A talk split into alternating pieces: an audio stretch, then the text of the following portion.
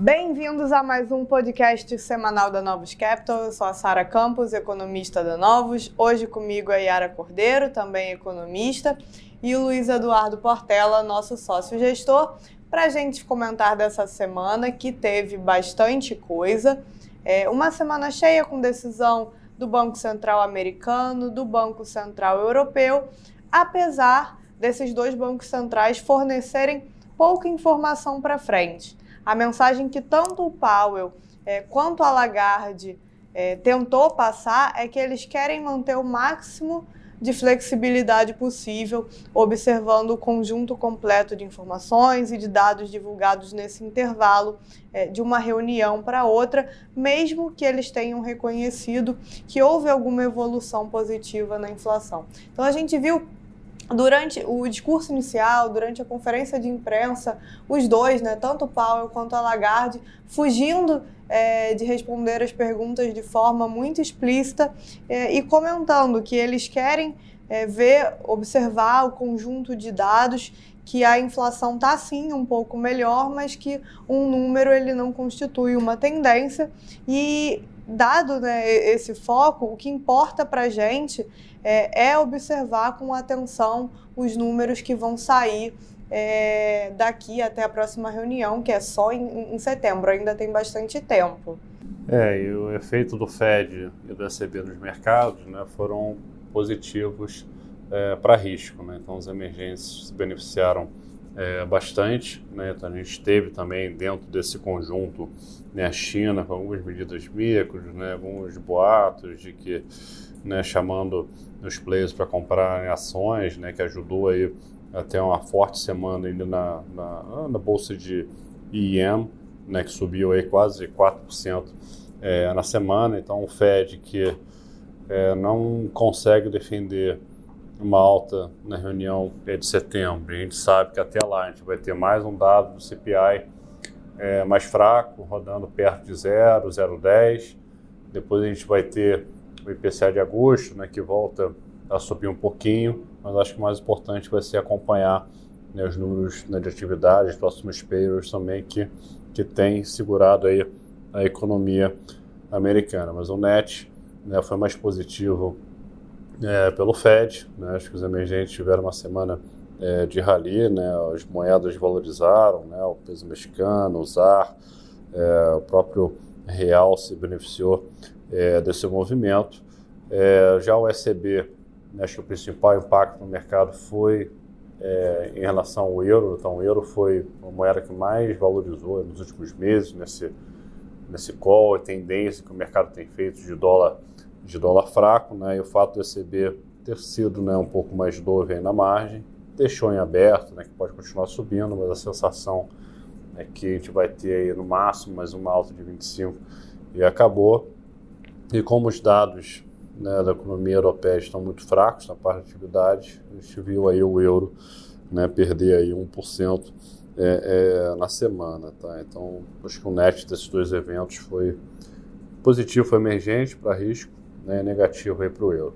É, só pegando um gancho para complementar, o que acontece é que quando os bancos centrais é, falam em manter a maior flexibilidade possível e a gente está vendo os números e os subcomponentes de preços nos serviços desacelerarem, o mercado acaba entendendo que o, o ciclo de alta de juros ele ou já chegou ao fim ou só tem no máximo mais uma alta ainda que os bancos centrais não digam isso explicitamente. Né? Então, é por isso que a gente tem essa, essa sensação.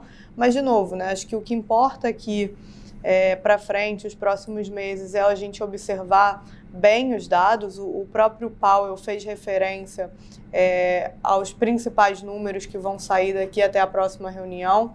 Então, a gente teve o ICI nessa semana, né, que é um número de, de salário, é, e ele veio numa ponta mais positiva, mostrando uma desaceleração em relação ao trimestre anterior, mas a gente ainda tem né, mais desses do, dois CPIs é, e também dois números de payroll a serem divulgados até lá. E acho que o mercado de trabalho, né, focando, acho que a gente vê isso no mundo todo, mas falando principalmente do, dos Estados Unidos, é, o mercado de trabalho é o que ainda não fecha essa conta lá porque continua bastante, bastante firme e, inclusive, é, a gente viu essa semana o Jobless Claims é, baixo, né, abaixo do esperado e devolvendo praticamente toda a alta que tinha feito na, nas semanas anteriores. Então, no caso dos Estados Unidos, o mercado de trabalho e o PIB ainda firme não, não fecham é, tão bem essa conta assim, de desaceleração. O PIB do segundo TRI também surpreendeu é, para cima com a demanda doméstica firme, então foi um PIB puxado principalmente é, por investimento e consumo, enquanto né, que na zona do euro é, a gente teve as leituras do, de PIB também é, para a maior parte do. para os principais países, um número ok, é, mas se a gente olha para os PMIs de julho, que foram divulgados no início da semana, é, por mais que a atividade no segundo TRI tenha vi, vindo relativamente é, boa, os números para frente dão uma indicação um pouco mais negativa, a gente vê é, confiança. A Alemanha, como a gente também já comentou aqui algumas vezes, é, sendo impactada mais negativamente por causa do, do ciclo de desaceleração de manufaturas. Então, o cenário lá é, para a atividade parece um pouco mais é, complicado, um pouco mais negativo, se a gente pode assim dizer. Enquanto a inflação, que foi divulgada também essa semana, veio próximo ao esperado, na verdade a gente só vai ter o número fechado de zona do euro na, na semana que vem, mas o, o principal né, foi, foi de fato a atividade, e além da atividade, a gente teve ainda o, um, um, dado de crédito divulgado pelo, pelo ECB, que mo mostrou a demanda por crédito caindo bem, e, e, isso acho que só reforça o que a Lagarde já tinha é, falado de que você está tendo um efeito da política monetária muito claro sobre a atividade, sobre a economia. Então, isso, isso vai reforçando é, essa, é, essa certeza, digamos assim, de que a gente está mais, mais próximo do fim do ciclo. E além desses eventos, né, além de Estados Unidos e Europa, a gente ainda teve a reunião do Banco Central do Japão na, na semana, no mesmo dia em que foi divulgada a inflação de Tóquio, referente ao mês de julho, surpreendeu para cima não apenas o headline, mas também as métricas subjacentes é, na, na tarde né, do próprio dia, é, saiu uma notícia de fontes do, no Nikkei dizendo que eles iriam alterar é, de alguma forma o range do, do 10 anos e foi o que aconteceu. É, o que eles adicionaram foi uma tentativa de colocar uma flexibilidade também, deixar o mercado ditar um pouco mais é, o 10 anos, então colocando o range ali de tira, saindo de meio por cento é, deixando o 10 anos flutuar é, até 1%. Eles falam em impedir movimentos muito, muito bruscos, mas vão deixar é, passar desse, do que era o, o, o, range, o range anterior, né? o, o limite superior anterior, que era de só, de só meio por cento. Então também foi é, mais um evento que teve bastante efeito nos mercados dessa semana, né? pelo menos no dia. É, é teve um impacto na parte de, de juros, né? Então, os juros no Japão é, vai poder agora romper essa barreira do 0,50 lá positivo, né? E ontem, né, antes da decisão do Banco Central, teve ainda inflação né, de, de, de Tóquio né, mais alta que esperado.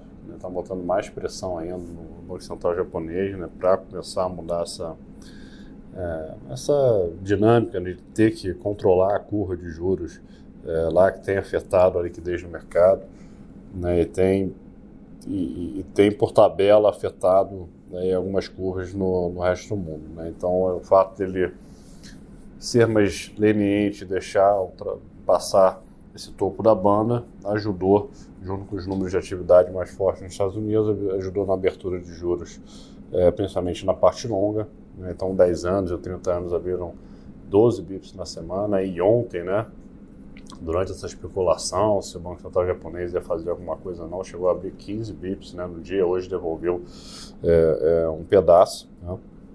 Isso mostra que as curvas no mundo todo estão né, muito baixas, estão muito né, flattening, né, que a gente chama, e daqui para frente parece que a gente vai ver um movimento aí de, é, é de steepening, tá? essa questão do BOJ também ainda vai ter impacto na liquidez no mercado global. Era um Banco Central que estava fazendo né, o que é ainda, né, enquanto é, o ECB, né, o europeu, está é, deixando títulos vencer, o Fed também deixando títulos vencer sem, sem recomprar. A gente tem o Banco Central japonês estava comprando títulos, né, e além de comprar é, é, ações lá, né, então você vai ter mais menos o Banco Central dando estímulo é, é, na economia global e não dando é, de liquidez. Então, acho que sutura, conjuntura toda, será uma semana muito positiva, né, de bolsas né, subindo aí no mundo todo, né, em redor de 1, 2%, né, na Ásia 3, 4%, né, as commodities né, ligadas à China, aí, o cobre subiu é, 3,5%, né, o petróleo, mais uma semana positiva, subiu quase 5%, né, e do lado é, é, negativo no relativo né, foi o Brasil, né, que ficou ali a bolsa é, no 0 a 0, né, o real acompanhou um pouquinho o rally, valorizou 1% na semana, os juros né, fecharam um pouquinho né, por causa do IPCA, mas acho que o tema principal acho que pegou na bolsa, né, que a gente não conseguiu acompanhar esse rally foi é, a questão aí tributária, né, que, que vai ter de taxação, né, Yara? É, acho que tem esse tema. Inclusive, na verdade, essa próxima semana vai ser super relevante para a gente entender o que, que vai ser a agenda que a Câmara vai tocar nesse próximo mês. Né? E dentro dessa agenda está incluído aí é, todo o, a, o, pacote tributário e tal que o governo precisa levar à frente se ele quiser entregar que ele tem prometido de trajetória fiscal. E aí dentro disso está inclusive a discussão de se acaba com o JCP, se faz alguma modificação, enfim, acho que é, um, é disso que o, o, o Portela está falando quando ele fala é, desse essa impacto questão na do bolsa. JCP tem um impacto muito grande em algumas empresas, né, que podem né, prejudicar, é, afetar até 10% do lucro. Né? Então, essa incerteza faz com que né, a bolsa como todo, o índice, né, ficou pesado essa semana no relativo. Isso, exatamente. É, e aí, no mais, aqui em Brasil, né, de modo geral, a semana foi relativamente parada ali do ponto de vista político, até porque isso, né, o Congresso segue em recesso até segunda-feira, a não ser pela indicação do Márcio Postman para o IBGE. Naturalmente, trouxe incômodo, dado o perfil histórico dele à frente do IPEA. Ele conduziu uma gestão extremamente ideológica, é, tentou inter interferir nos trabalhos, estudos estavam sendo feitos e tal, e por mais que a gente tenha muita confiança é, no, no, trabalho, na seriedade do IBGE, na robustez do corpo técnico, uma nomeação como essa acaba levantando no mercado receio de se eventualmente você vai ter alguma tentativa de intervenção, de vazamento de dados, enfim, coisas que parecem meio absurdas, mas que acabam trazendo esse ruído, né?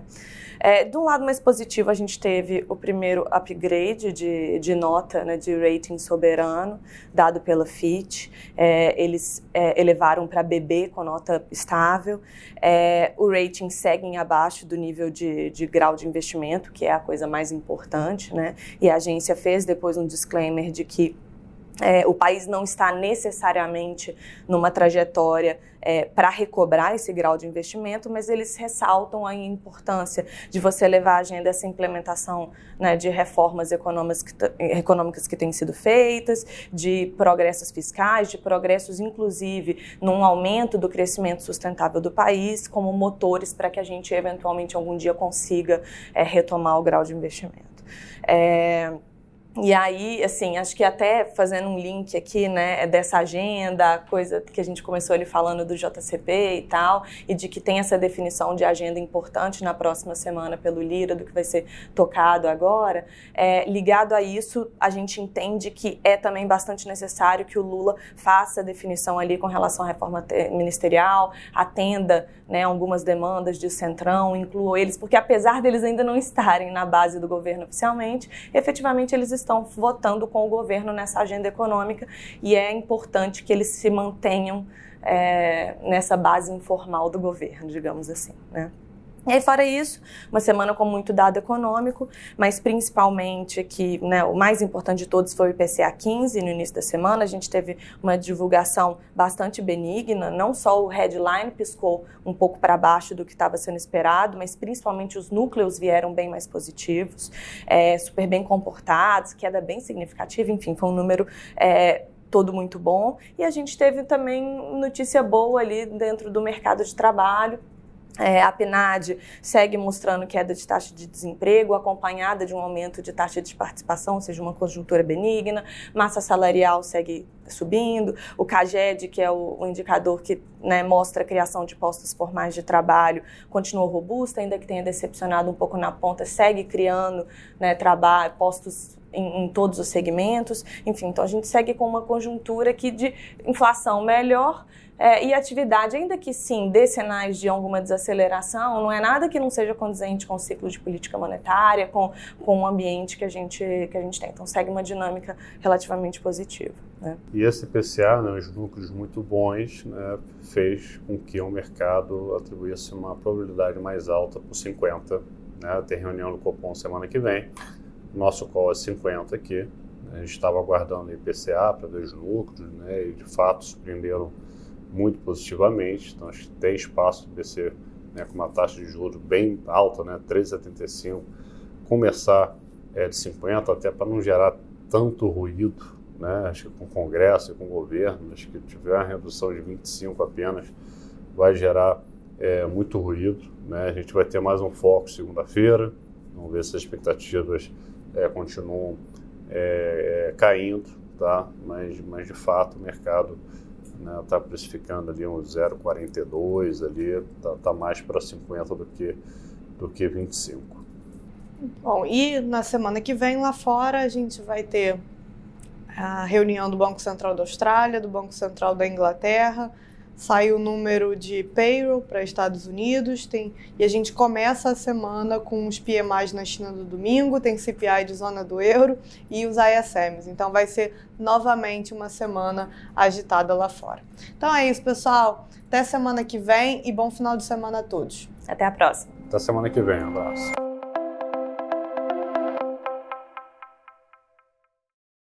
A Novos Capital, gestora de recursos limitada, não comercializa nem distribui cotas de fundos de investimento ou qualquer outro ativo financeiro. Este podcast não constitui uma oferta de serviço pela Novos e tem caráter meramente informativo. A Novos utiliza informações de fontes que acredita serem confiáveis, mas não se responsabiliza pela exatidão de quaisquer das informações assim obtidas e utilizadas neste podcast, as quais não foram independentemente verificadas. Estas informações podem estar desatualizadas ou sujeitas a opiniões divergentes. Este conteúdo não constitui uma opinião ou recomendação, legal ou de qualquer outra natureza, por parte da Novos, e não leva em consideração a situação particular de qualquer pessoa. A utilização das informações aqui contidas se dará exclusivamente por conta e risco de seu usuário. Antes de tomar qualquer decisão acerca de seus investimentos, a Novos recomenda ao interessado que consulte seu próprio consultor legal.